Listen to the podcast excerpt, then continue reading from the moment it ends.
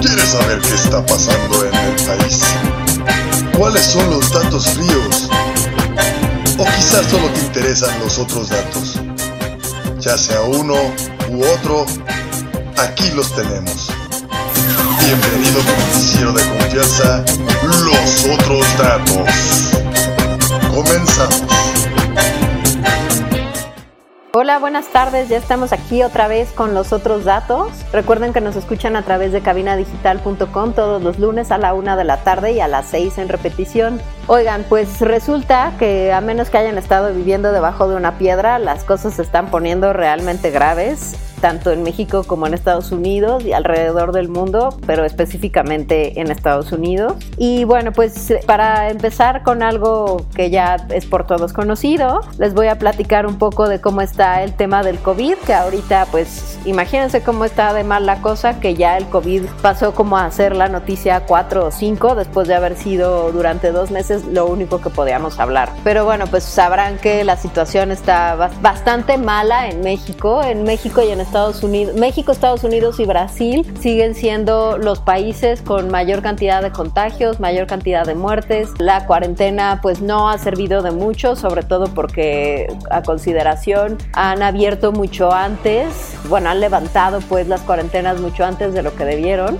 y bueno, o sea, aquí en México específicamente la realidad es que la situación ha sido terrible, ¿no? Mientras estuvimos en cuarentena pues hubo contagios y aumentaban los casos de manera más o menos estable, pero una vez como una semana antes del de, primer, o sea, la semana anterior al primero de junio, que se supone que era el fin de la, de la cuarentena, esa semana y esta han sido absolutamente las peores en cuanto a contagios y fallecimientos. Los casos están aumentando ya por los miles, lo cual significaría que obviamente el pico real de la pandemia está sucediendo en este momento, ahora que resulta que ya estamos viviendo la nueva normalidad, lo cual es una mentira y está provocando que la situación se haga mucho más grave conforme van pasando los días, ¿no? Por ejemplo, ahorita vamos en 113.619 contagios, 3.593 nuevos y 13.511 muertos. No perdamos de vista que estos son números que están sacados bajo muestras de solo eh, hospitales y clínicas del gobierno. La realidad es que ni siquiera son números reales, entonces la situación es mucho más grave de lo que realmente eh, los números indican y sin embargo, por ejemplo, la semana pasada hubo un día en el que fueron mil fallecimientos, mil setenta, mil noventa y algo, más o menos en, esa, en ese rango estuvieron.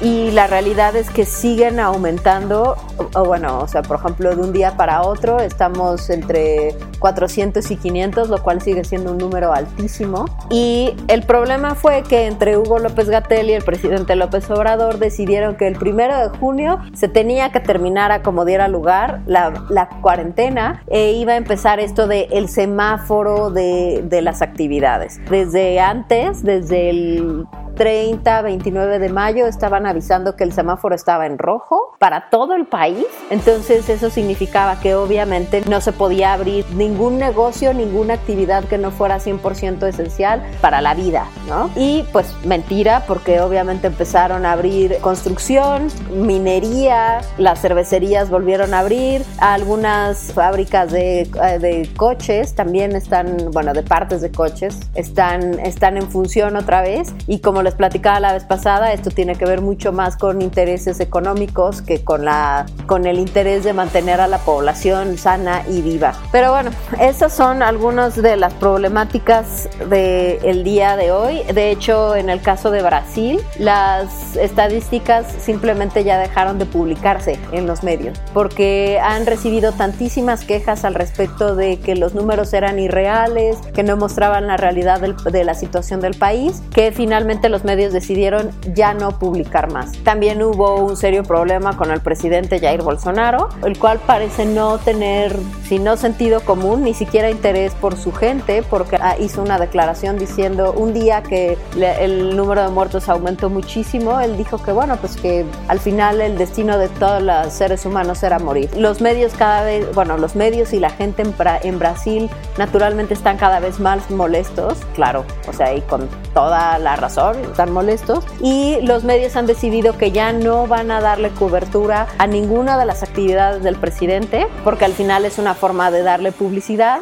a un fulano que ni siquiera está interesado en mantener viva a su población. Ya no digamos sana, mantenerla viva. O sea, imagínense que no te interesa mantener vivo la gente que votó por ti. ¿En dónde tienes que tener la cabeza? Pero bueno, eso para empezar, ¿no? En el caso, por ejemplo, de Donald Trump, como ustedes saben, los gringos decidieron manifestarse ampliamente porque cómo se atrevían los gobernadores de los diferentes estados a mantenerlos en su casa con toques de queda y situaciones obligatorias y el tema de los tapabocas y todo esto y de la sana distancia. Y pues mucha gente decidió que había que manifestarse porque pues ellos tenían derecho a infectarse y morir o infectarse y curarse. Háganme el favor, ¿no? O sea, en qué mundo estamos viviendo. Y sin embargo, pues el presidente Donald Trump eh, ha tenido muchos encontronazos con varios gobernadores de estados. Algunos estados han mantenido su postura de mantener la cuarentena, mientras que Donald Trump está insistiendo igual que nuestro amado presidente aquí, que ya es momento de empezar con la nueva normalidad, a pesar de que los casos siguen siendo altísimos y es una situación muy peligrosa para la población. Ahora, resulta que el día de hoy, bueno, supongo que no el día de hoy, pero el viernes, el Banco Mundial aprobó un préstamo por mil millones de dólares a México para precisamente combatir el tema del de, COVID, hacer frente a esta pandemia. No se acaba de entender por qué, porque al final, pues el presidente López Obrador recientemente declaró que no se iban a aceptar ni se iban a solicitar ningún tipo de préstamos. Obviamente, si ustedes están versados en algún nivel de temas de economía macro, obviamente esto incrementa la deuda de México, ¿no? Pues así están las cosas. Ahora resulta que eh, por un lado dice una cosa, por el otro sucede otra. Pues también eh, hay que tener mucho cuidado. Por ejemplo, en Acapulco lleva 70 fosas comunes abiertas para que la gente sin recursos pueda enterrar a sus muertos. No sé ni qué decirles. O sea, 70 fosas para que la gente pueda enterrar a sus muertos y la proyección es que abran 80 más. ¿Se imaginan la cantidad de gente que realmente se está muriendo? O sea, es cuestión de números, ¿eh? No, ni siquiera es una cuestión de percepción. La matemática nunca miente y pues en este caso si son que es casi 160 fosas, pues nada más calcúlenle la cantidad de gente que se está muriendo realmente. Pues la situación, como les digo, cada vez es más preocupante, cada vez es más difícil y más difícil de entender el hecho de que la gente sigue saliendo, ¿no? O sea, ahorita, por ejemplo, no sé si eh, para los que no conocen la Ciudad de México, hay un mercado que se llama La Lagunilla y hay otros, otro sector eh, cerca del centro de la Ciudad de México que se llama Tepito. La Lagunilla y Tepito son centros de comercio, porque bueno, en el caso de Tepito no es un mercado, sino es una zona donde se concentra un montón de comercios, la gran mayoría ilegales, donde se vende cualquier cantidad de cosas, ropa, comida,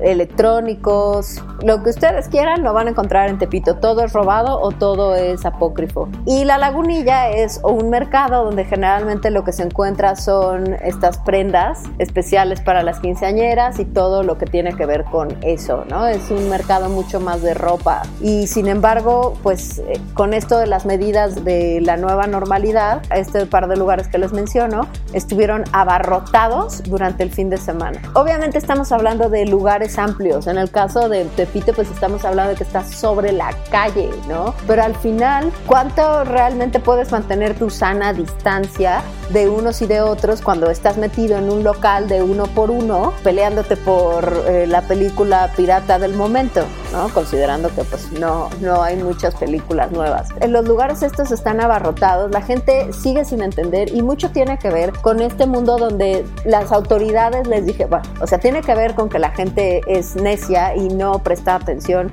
y siguen creyendo que es mentira y que tiene que ver con el 5G y con los gobiernos que los están engañando y manipulando y quién sabe qué. Por el otro lado, con la absoluta negligencia e irresponsabilidad de las, de las autoridades que les dijeron que el primero de junio se terminaba la cuarentena y que en sus mentes entendieron que si al, terminarse la cuarentena lo que estaba sucediendo es que ya todo había terminado. Y no es así, no, eso no es lo que está pasando. Y sin embargo la gente está entendiendo eso, es una problemática muy grande porque al final esto nos, nos impacta a todos y la gente tiene que entenderlo, pero pues no lo van a entender si la misma autoridad les está diciendo, no, no, no, no. Y con autoridad me refiero a la cabeza del, del aparato gubernamental, que es el presidente, que el día que decidieron que ya se había terminado la cuarentena, salió corriendo a dar banderazos a sus múltiples obras inútiles, la refinería de Dos Bocas y el tren Maya. ¿Por qué tendría que salir en lugar de dar el ejemplo y quedarse y guardarse y utilizar el tapabocas y todas estas medidas que realmente se necesitan para estar en la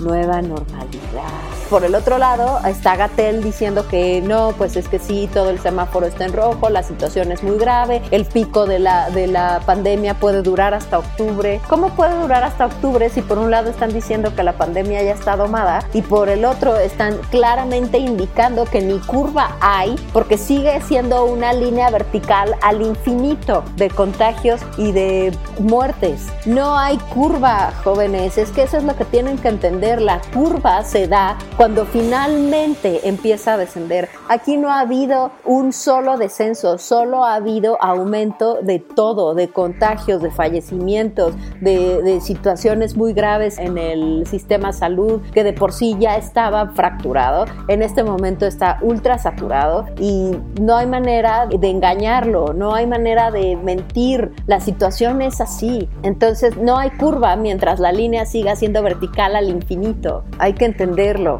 Y se los digo yo que vivo cerca de un par de hospitales del sistema salud y constantemente escucho las, las ambulancias, hay gente todo el tiempo preguntando dónde están los hospitales para llegar porque se ve que los están mandando para acá. Es una situación increíblemente terrible para el grado de negligencia y de irresponsabilidad que está manejando la población y la autoridad. Pero bueno, dejemos este tema porque me dan ganas de verdad de arrancar cabezas. Vámonos a una pequeña pausa y regresamos con el medio ambiente.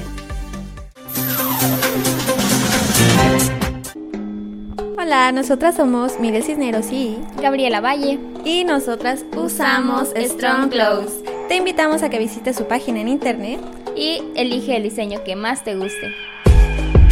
Strong Clothes, playeras para toda ocasión. No olvides visitar nuestro Facebook y checar la variedad de diseños que tenemos para ti. Te esperamos.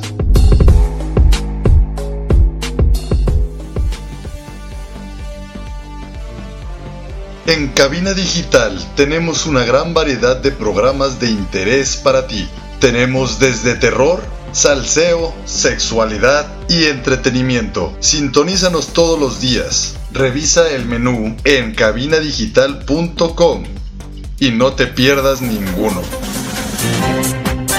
Cabina Digital, lo que te interesa escuchar.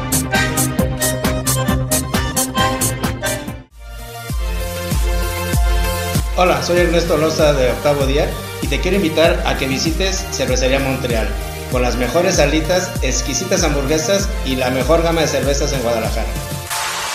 Cervecería Montreal. Casa Fuerte número 28, interior 13 y 14. Aquí te esperamos. Regresamos a tu noticiero de confianza, Los Otros Datos, por cabinadigital.com. Ya estamos de vuelta con los otros datos. Recuerden que nos pueden escribir al Facebook de los otros datos, donde nos pueden platicar todo lo que quieran. Estamos publicando constantemente diferentes noticias de todos los ámbitos y de todos los tipos. pueden ir y escribirnos y platicarnos sobre qué les parece el programa, qué noticias quieren escuchar, si les parece bien lo que les estoy diciendo o no. Ustedes deciden, nada más escríbanos a los otros datos en Facebook. Oigan, bueno, ¿se acuerdan de aquel recorte de 75% de austeridad republicana que el presidente eh, aprobó hace relativamente poco en, en cuanto a servicios generales? Bueno, pues resulta que ese servicios generales o la miscelánea, lo que, lo que ustedes prefieran, resulta que impacta directamente a la Comisión Nacional de Áreas Naturales Protegidas, lo cual implica que es una reducción de 200 empleados que operan directamente en comunidades, afectando el patrimonio natural del país, afectando programas y, y algunas actividades que se dedican justo a la manutención de áreas ecológicas protegidas, reservas y este tipo de eh,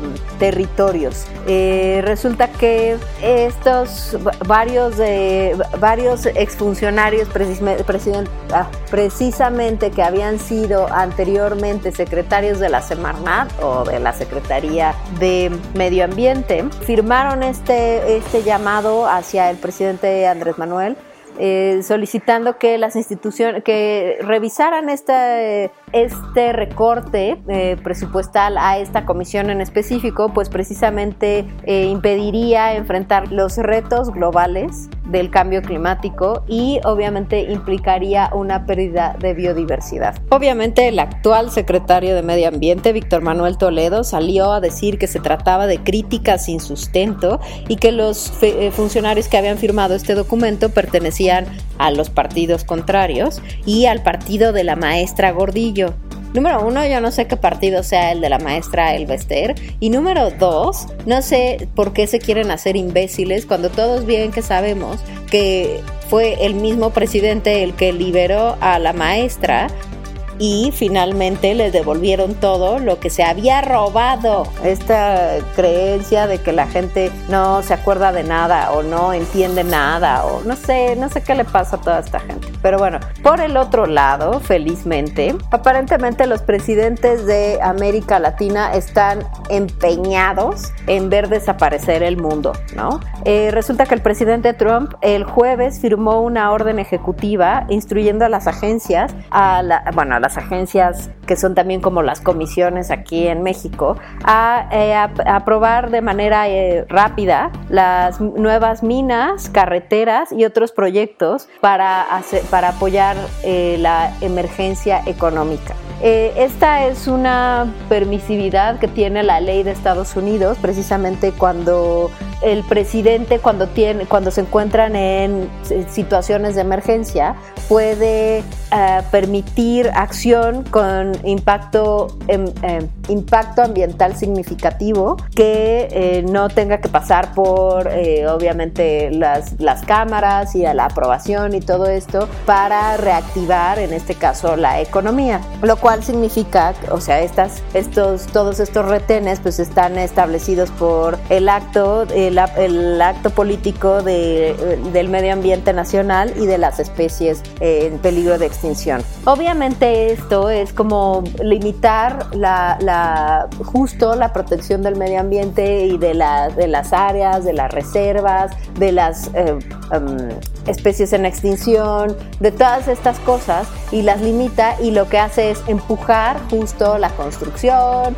eh, la explotación petrolera y todas esas cosas que dañan el medio ambiente y todas justificándolas con el tema de, ah, es que necesitamos reactivar la economía. O sea, estamos hablando prácticamente de lo mismo. O sea, eh, eh, limitan, limitan todas las comisiones que tienen que ver con medio ambiente y activan un montón de cosas que lo dañan en lugar de abocarse a encontrar y a, eh, em, apoyar todas estas otras actividades de energías renovables, de, de economía circular, de todo aquello que permita mejorar el medio ambiente y que ayude precisamente a las personas a reactivar la, su economía. Entonces, por lo que aquí estamos entendiendo, este, este gobierno y el de Donald Trump son básicamente lo mismo. Y como yo se los había dicho en ocasiones anteriores, los extremos se tocan. Se supone que Donald Trump es derecha y es republicano y es este mundo súper conservador, donde eh, no les interesa nada más que la religión y todo este, este mundo de pues la economía es lo que importa y el dinero. Y por el otro lado está el presidente Andrés Manuel, que se supone que es de izquierda y que debería estar preocupado por los pobres y por todo esto. Y sin embargo, aquí está. Yo, eh, ¿para qué tendrían que recortar 75% del presupuesto del, del gobierno en miscelánea o servicios generales si ya están solicitando un millón, un mil millones de dólares al, al Banco Mundial? ¿A dónde va a ir todo ese dinero? ¿Dónde se está aplicando? ¿A quién están ayudando? Porque el sistema de salud claramente no lo está recibiendo y no lo va a recibir salud, ni arte, ni cultura, ni deporte, ni medio ambiente, ni absolutamente nada. ¿Alguien se pregunta dónde caramba está yendo todo este dinero? ¿O simplemente nada más están aplaudiéndole a este hombre a pesar de no entender que se están robando absolutamente todo el dinero que, que recortan con el, em, el título de austeridad republicana? ¿Qué austeridad republicana ni qué nada? Todo ese dinero está terminando en las bolsas de toda esta banda y yo no sé por qué no son capaces de verlo ni de entenderlo. Y por el otro lado, ahí está esto de, por favor, el, el, es claro lo del cambio climático. Lo vimos en el momento en el que nos encerró la naturaleza todos dentro de nuestras casas. Los animales volvieron, los, la, la cantidad de contaminación disminuyó considerablemente, eh, los niveles de eh, dióxido de carbono. Eh, las aguas empezaron a, ponerse más claras, absolutamente una serie de situaciones se fueron presentando de mejora de medio ambiente una vez que el, que el ser humano estuvo recluido. ¿Por qué? Y justo además el 30 de mayo fue el Día Nacional, el, el Día Internacional del Medio Ambiente. ¿Por qué están tomando estas medidas los gobiernos en América cuando en Europa y en Asia hay un montón de países que ya se mantienen a través o, o si no al 100%, por lo menos en un 60%, mantienen a los países ya a través de energías renovables, donde ya hay una política súper fuerte y súper estricta para, eh, para todo lo que tiene que ver con medio ambiente. ¿Por qué es tan difícil para este par? Y incluyamos también a Jair Bolsonaro, entender que el, futuro de la situación del, del, mundo tiene que ir para allá. Pero bueno, no olvidemos que también este fin de semana el presidente López Obrador dio el banderazo de inicio para la construcción del tren Maya, a pesar de que cuando se hizo la encuesta, los pueblos originarios o los indígenas que viven en las zonas donde tiene que pasar el tren, este, resulta que dijeron que no, que no querían el tren porque iba a dañar mucha parte de la jungla, de la, de la selva que hay justo en esos estados, Campeche, Yucatán, Quintana Roo, Chiapas, todo eso tiene un ecosistema de selva donde hay un montón de especies, tanto animales como vegetales, que solo se producen ahí y solo viven ahí y ese es su ecosistema. Y este hombre está empeñado en pasar un tren por ahí. Los pueblos originarios dijeron que no. Mágicamente la encuesta dijo que sí y que y hasta hicieron el, el, el eventito ese ridículo donde la madre tierra le dijo que sí al presidente. A ver, todo eso está comprado, todo eso es puro espectáculo. Este hombre es el maestro del pan y circo. Es vergonzoso. Y también está lo de la refinería de Dos Bocas, que no sé si se enteraron, pero este fin de semana estuvo inundada porque la hicieron en justo que tampoco, ninguno de los dos proyectos tiene eh, estudios de impacto ambiental ni nada, nada, no tienen nada y aún así Así, se empezó a hacer la refinería de Dos Bocas sobre un manglar. Si, lo, si no estudiaron ciencias naturales en la escuela, manglar es un tipo de ecosistema donde naturalmente se hay mucha agua. Está, la, está obviamente la vegetación, pero es un lugar donde se concentra mucha agua. Es obvio que ahorita la refinería está inundada. Y así como se quejaron de que el, el, aeropuerto anterior se iba a construir sobre un lago que dejó de existir hace 20 años, pues el manglar no había dejado de existir y ahora dejó de existir. Y sin embargo, para aquellos que no lo saben, donde, donde pasa el agua, siempre va a pasar el agua. Entonces, si en el manglar ese hubo cantidades industriales de agua, las va a ver hoy, mañana, dentro de tres años, dentro de seis, dentro de 20, dentro de 100. Esa refinería es inviable y no va a funcionar nunca es meterle dinero bueno al malo. Y todo mundo lo sabe, empezando por todos los de Pemex y este compadre, nuestro presidente. Pero el caso es seguir gastándose dinero en, en, en, proyectos inviables, en proyectos que no deben, que no están bien pensados, que no están bien fundamentados, en lugar de ayudar a, la, a, aplanar ahora sí la curva del COVID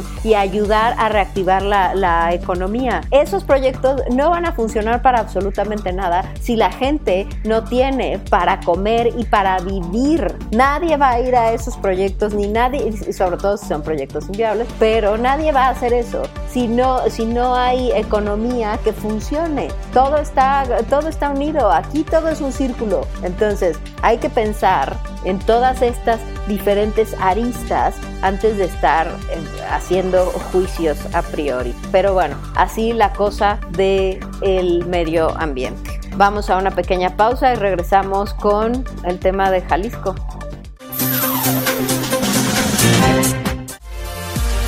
Hola, yo soy César Valdovinos de la tía Sam y su vaca roja. Te invito a pasar a Cervecería Montreal y disfrutar la variedad de alitas y las hamburguesas. Cervecería Montreal. Casa Fuerte número 28, interior 13 y 14. Aquí te esperamos. ¿Quieres que tu marca aparezca aquí? Busca nuestros contactos en cabinadigital.com y haz que tu marca llegue a todos nuestros radioescuchas. No pierdas más tiempo. cabinadigital.com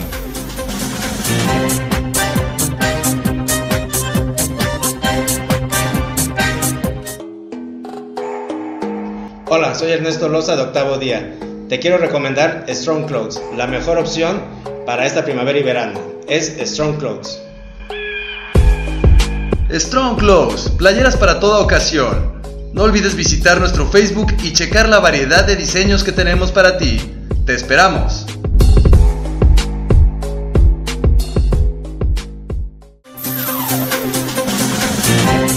Ya estamos de vuelta otra vez con los otros datos y sé que les dije que íbamos a empezar con el tema de Jalisco, pero déjenme hacer una pequeña aclaración. Resulta que este fin de semana ocho gobernadores de estados del noreste y occidente se reunieron en Tequila, Jalisco para hacer una, para hablar de una serie de estrategias que van a tener estos ocho gobernadores frente a la situación con la federación o directamente con López Obrador. Y una de las principales cosas que hablaron fue la firma de una controversia constitucional en contra del acuerdo de la política de confiabilidad, seguridad, continuidad y calidad en el sistema eléctrico nacional que sacó la Secretaría de Energía el pasado 15 de mayo en el Diario Oficial de la Federación. ¿Se acuerdan que les platiqué de esto? Que se trataba de limitar o bloquear inversiones y proyectos que ya se estaban llevando a cabo sobre energía eólica y solar. Como se los mencioné antes, varios estados del norte ya cuentan con varios proyectos e inversiones bastante fuertes que tienen que ver con este tipo de energías limpias y estos gobernadores se pronunciaron en contra de este acuerdo que publicó la Secretaría de Energía. En específico, el gobernador de Coahuila, Miguel Ángel Riquelme Solís, dijo que dentro del marco del Día del Medio Ambiente, o sea, el 30 de mayo, los gobernadores de estas ocho entidades firmarían uno por uno, después de haber leído todo el documento, esta controversia constitucional precisamente para detener el acuerdo y seguir con los proyectos que se encuentran dentro de sus estados.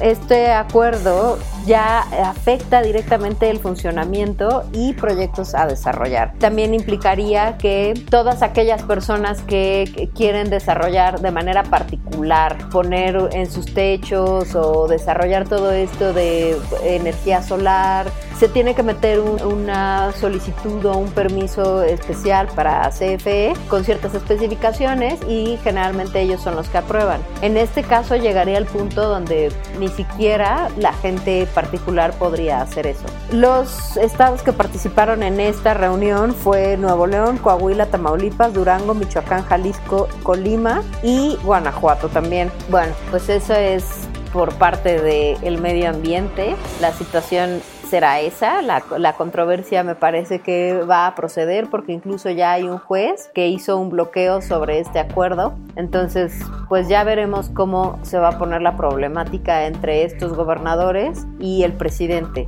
Porque déjenme decirles que mientras más se acerque el año electoral, más gobernadores se van a subir al carrito de estos. Más y más gobernadores se van a unir a la a la franca oposición que están conformando estos gobernadores, porque al final también es una forma de ejercer la soberanía de los estados, ¿no? Y sobre todo de hacerle frente a esta serie de insensateces y actuación sin ningún raciocinio del presidente y su gabinete. Bueno, ahora vayamos al tema que realmente nos ocupa, que es el tema de Giovanni, el albañil que la policía de Ixtlahuacán de los Membrillos asesinó el 4 de mayo. Bueno, a menos que hayan estado otra vez debajo de sus camas sin leer ni una sola de las notas, ni ver ni una nada de la tele, ni leer redes sociales. Resulta que el 4 de mayo, esta, este hombre, Giovanni, que ya se encontraba muy cerca de su casa, estaba en la calle y aparentemente eh, hubo una, un tema ahí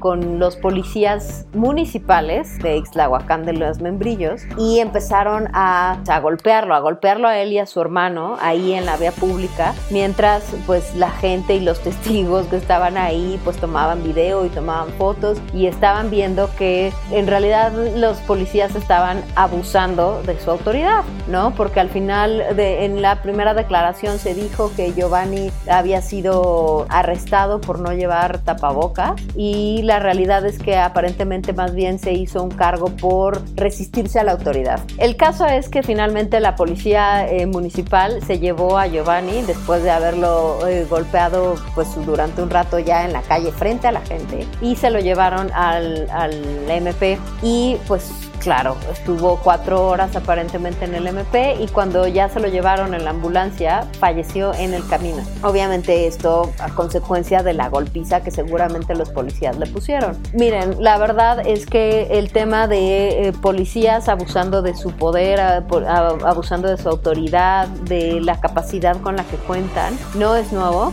no, no es de ayer, no es de este caso en específico. Es una, es una situación que vivimos en México constantemente. ¿No? O sea, la verdad es que la policía ha perdido autoridad, pero no ha perdido capacidad de extorsión, de justo de abuso de poder, de golpear a la gente, de no cumplir su trabajo que al final es proteger y servir. Entonces, el problema creció, pues la verdad es que exponencialmente, si me permiten decirlo, porque esto sucedió el 4 de mayo y realmente nos enteramos de esto, me parece que el jueves, miércoles o jueves de la semana anterior. Entonces, pues prácticamente había pasado un mes sin que esto se supiera y bueno, de repente sale así, se destapa todo el tema, primero con la declaración esta de que lo habían arrestado por no llevar tapabocas, por Enrique Alfaro, que es el gobernador de Jalisco, había ejecutado una orden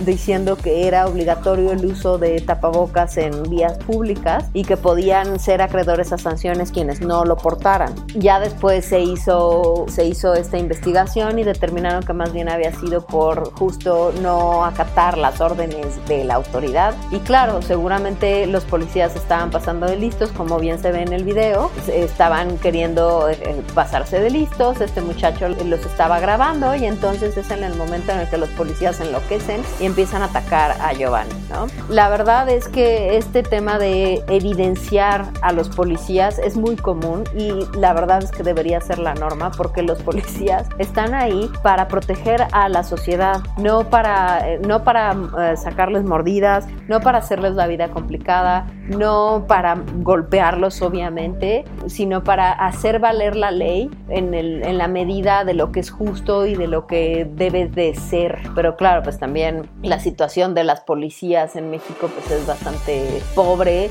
y mala, ¿no? Y obviamente pues se presta justo a todas estas situaciones. Al final lo que les digo es, sale esto, la gente en Jalisco y en específico en Guadalajara empiezan a tener, obviamente se empiezan a sentir muy molestos por la situación esta del abuso de poder, de la policía que está haciendo estas cosas y empiezan a manifestarse y son manifestaciones considerablemente violentas, pues debido a que, bueno, pues son reprimidas, ¿no? Por la policía, hay, hay este, vandalismo, hay pintas, hay estas situaciones que son muy normales en las manifestaciones donde la gente ya está muy molesta con la situación social en la que está viviendo, pero la realidad es que también hay muchos intereses políticos metidos en esto y desafortunadamente desvirtúan lo que la gente con lo que está tratando de luchar, ¿no? Y esa es la verdad. Estas manifestaciones se llevaron a cabo toda la, semana la semana pasada y el viernes en la Ciudad de México unos manifestantes encapuchados todos, que no han de haber sido más de 50, que salieron de Dios sabe de dónde, estaban en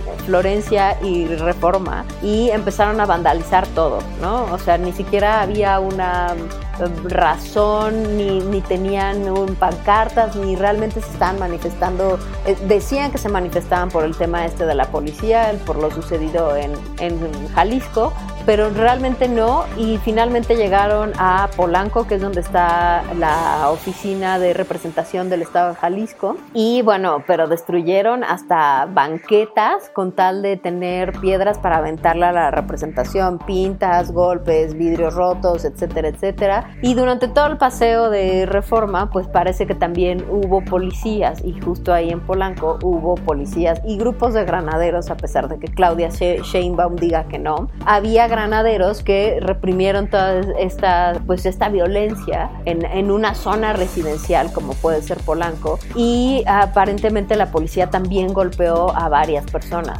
eh, y entre ellas a una chica adolescente de 16 años que parece que la golpearon bastante fuerte. También en las manifestaciones en Guadalajara hubo varios detenidos y aparentemente al día de hoy ya están todos liberados y los que sí ya están atrapados, eh, bueno, que ya están tras las rejas en, espera de proceso, son justo los policías involucrados en el asesinato de este muchacho. Incluso el alcalde de Ixlahuacán de los Membrillos fue eh, requerido para hacer su declaración y no se presentó. Entonces, este hoy, lunes, está eh, requerido nuevamente, pero esta vez como imputado, por lo cual se tendría que presentar con un abogado. Vamos a ver en qué para este asunto, precisamente con este alcalde, que al final pues es la autoridad de esa zona donde esa policía municipal mató a este muchacho. Entonces, pues veamos cómo va progresando esto. La realidad es que es una situación bastante mala, bastante negativa y que tiene mucho reflejo de lo que está sucediendo justo en Estados Unidos. Pero bueno, justo de eso vamos a hablar ahora que volvamos de esta pausa en los otros datos.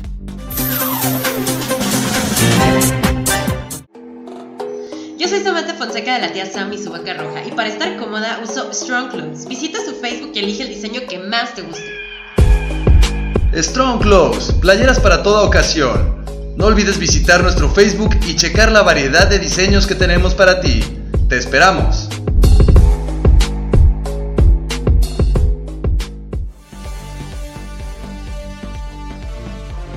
En Cabina Digital tenemos una gran variedad de programas de interés para ti. Tenemos desde terror, salseo, sexualidad y entretenimiento. Sintonízanos todos los días. Revisa el menú en cabinadigital.com y no te pierdas ninguno. Cabina Digital, lo que te interesa escuchar.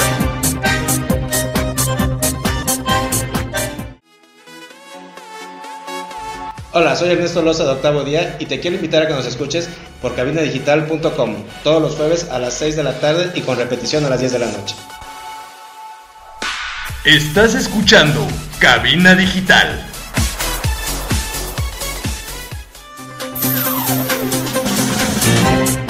Estamos otra vez con los otros datos y bueno, les quisiera hablar otra vez del tema de George Floyd y las protestas contra el racismo que se han estado presentando en Estados Unidos, pero también ya en otras ciudades han habido réplicas de, de bueno, rallies y manifestaciones pacíficas, particularmente en varias ciudades de Europa y Asia. Eh, han habido manifestaciones en Alemania, en Francia, en Inglaterra, en Corea del Sur, en, en Tokio, Japón, en Australia, en varias ciudades de Australia y obviamente las que han estado sucediendo en Estados Unidos eh, a lo largo de todo el país, eh, algunas, algunas pacíficas, algunas otras con toques mucho más eh, violentos. la policía ha estado ahí, algunos policías se han pronunciado a favor de las manifestaciones y han estado apoyando a los manifestantes y otros pues no tanto.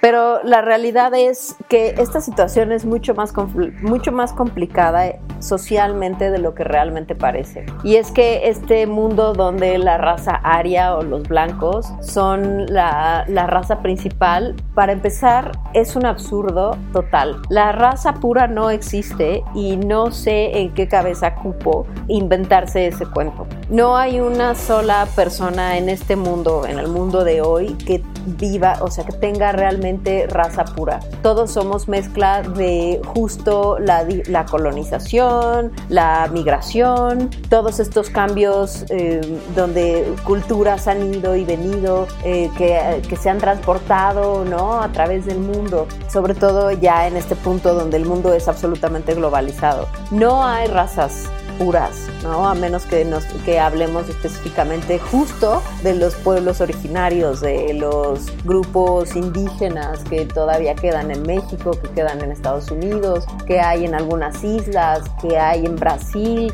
muy pocos, pero todavía hay, incluso Canadá, ¿no? Todos esos pueblos originarios podrían hablar de una verdadera raza pura y yo creo que ni siquiera ellos, ¿no? El verdadero problema es este, esta problemática donde hay gente que se cree superior a otros por el color de la piel y no hay algo más absurdo que eso. Pues. La realidad es que a nivel personal yo creo que hay racismo ah, desde todos los niveles, ¿no? Eh, por ejemplo, eh, por supuesto está el que es eh, contra las mujeres, eh, contra religiones, contra eh, ideologías, ¿no? Que lo vemos ahora actualmente a diario. Pero este por el simple color de piel significa que ya vales menos o que te mereces que te traten mal o que te mereces trato inferior, pues la verdad es que es justo y, desafortunadamente ha permeado brutalmente eh, por todas las, sociedades de ahora y por más que hagamos, nos hagamos de la vista gorda o que creamos que está silenciado, no es un problema que está solucionado, es justo eso, está silenciado o estuvo eh, silenciado durante muchos años específicamente en Estados Unidos porque era como frowned upon, ¿saben? Estaba como mal visto. Pero en el momento en el que llegó Trump a la presidencia, sacó de la cloaca todos estos sentimientos estúpidos y absurdos que tienen que ver con si yo soy blanco, entonces la gente negra pues es inferior a mí. Y hay muchos temas alrededor de este Black Lives Matter y de I Can't Breathe, que son los principales taglines de las manifestaciones en este momento.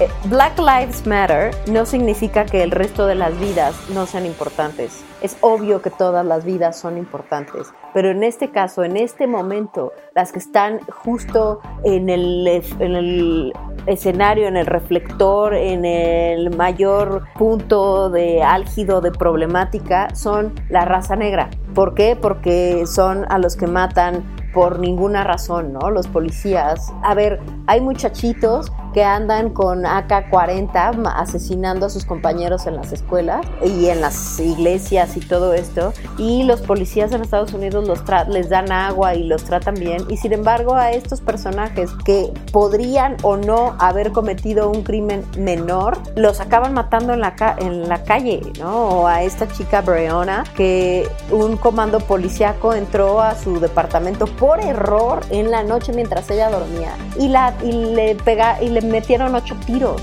y se murió. Y no hay nadie, nadie que esté en la cárcel por ese error, porque era una muchacha negra que estaba estudiando para enfermera.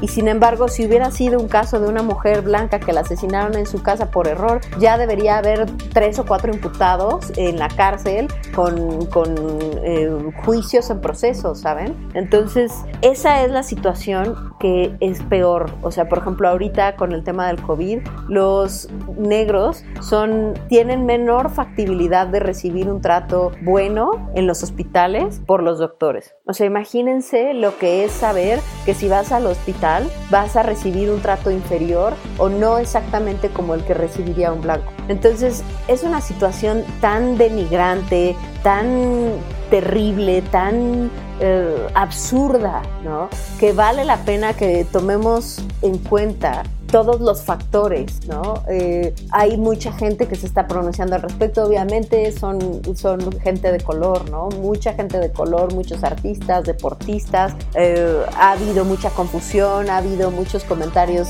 super tone deaf, ¿no? Que en lugar de, de ayudar a, generar esta comprensión y a eliminar el racismo, pues solo están eh, metiéndole fuego, ¿no? por ejemplo, el mariscal de los Santos terminó haciendo unas declaraciones que notoriamente mostraban cómo él era blanco, ¿no? Porque era un tema de, no, es que yo sí quiero que se respete a mi país y a mi bandera y a no sé qué. Y entonces LeBron James le contestó que lo que estaba diciendo era una estupidez, que cómo era posible que eh, el, el, hincarse, o sea, el poner una rodilla en la tierra significara tanto eh, una falta de respeto y asesinar a un hombre por nada en la calle no lo resultara. Y tiene razón. Y al final el mariscal de los Santos eh, se retractó y lo que sea, pero al final justo son esas declaraciones las que dejan ver que pues no, o sea, no está claro, no, no, eh, justo hay mucha gente que en las redes está diciendo, no, es que todas las vidas son importantes. Claro, pero esto es como lo, han puesto en 10.000 memes, ¿no? Esto, o sea, eh, no es, esto de la de Black Lives Matter no es pie, no por, no por decir que Black Lives Matter, de las otras vidas dejan de importar, no, no, no, no, pero están haciendo, están poniendo el foco en una situación muy grave que está teniendo efectos muy negativos en una sociedad muy grande como es la de Estados Unidos. Está poniendo el foco en el hecho de que la gente pues podría ser no racista, pero no es antirracismo. Y lo verdaderamente importante es ser antirracista y ser eh, eh, y promover actitudes que, eliminen el racismo y no estar eh, diciendo no, no estar creyendo que por ser tolerante ya estás mejorando la situación, porque en realidad este tipo de prejuicios no deberían ser tolerados por nadie, ni promovidos, ni aceptados. Es, es una problemática real y por eso les decía que tiene tanto que ver y que se refleja un poco con lo que estaba pasando aquí con, ah, por ejemplo, aquí en México también eh, hubo muchas demostraciones en redes sociales de, ay, sí, Black Lives Matter y por favor, y la lucha contra el racismo y esto. Y en México, claro, también hay una clase, una cantidad de racismo brutal y la gente no lo ve, ¿no? Ay, sí, Black Lives Matter, pero la, pero la gente que es de un tono más moreno también es rechazada. La gente que es indígena o que tiene rasgos indígenas también es rechazada. La gente que es afrodescendiente, porque en México hay muchos, también es rechazada. También reciben tratos distintos. También tienen menos oportunidades. También hay menos, el trato médico, el trato social, todo es distinto y es como tratarlos como seres inferiores. Y es una situación que está presente y que todos vivimos, ¿no? Pero en este momento ese, ese reflector ha estado pues marcado sobre las personas de color y es que viniendo de toda esta historia de esclavitud y de em, pues justo de la separación entre blancos y negros que hubo durante tantos años en Estados Unidos, pues sigue permeando, ¿no? Sigue teniendo este influjo que debió haber terminado hace 100 años o 200 y que no parece tener fin porque la gente sigue creyendo que por ser blanco, pues ya, con eso es suficiente y desafortunadamente las estructuras sociales lo confirman todo el tiempo. la gente que tiene, que es de piel blanca va a tener mejores oportunidades de mejores trabajos, de mejor educación, de mejor salud, pues de mejor todo, ¿no? Eh, mientras mejor te veas, mayor es la probabilidad de que tu vida sea mejor, ¿no? Y eso es terrible, porque debería depender del esfuerzo de cada ser humano y no de sus creencias, no de sus ideologías, no de su color, no de su religión, no de su género. Y sin embargo, el mundo está, está cimentado en estructuras sociales que funcionan así y que promueven justo esos comportamientos. Y esas son justo las estructuras sociales que están cayendo o que están realmente recibiendo mucho impacto en este momento en el mundo. Creo que es importante que hagamos una reflexión muy eh, profunda al respecto de todo lo que está dentro de nosotros, que ha, que ha sido construido por la sociedad, que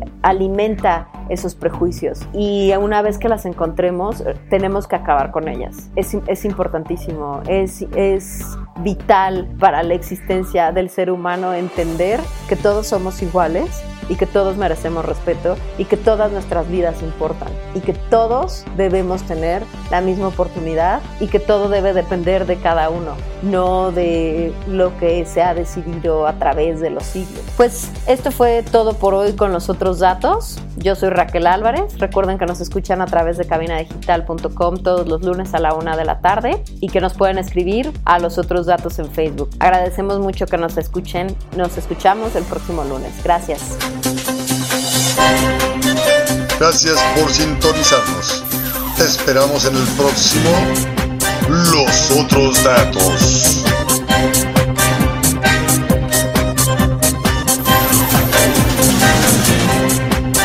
Cabina Digital, lo que te interesa escuchar.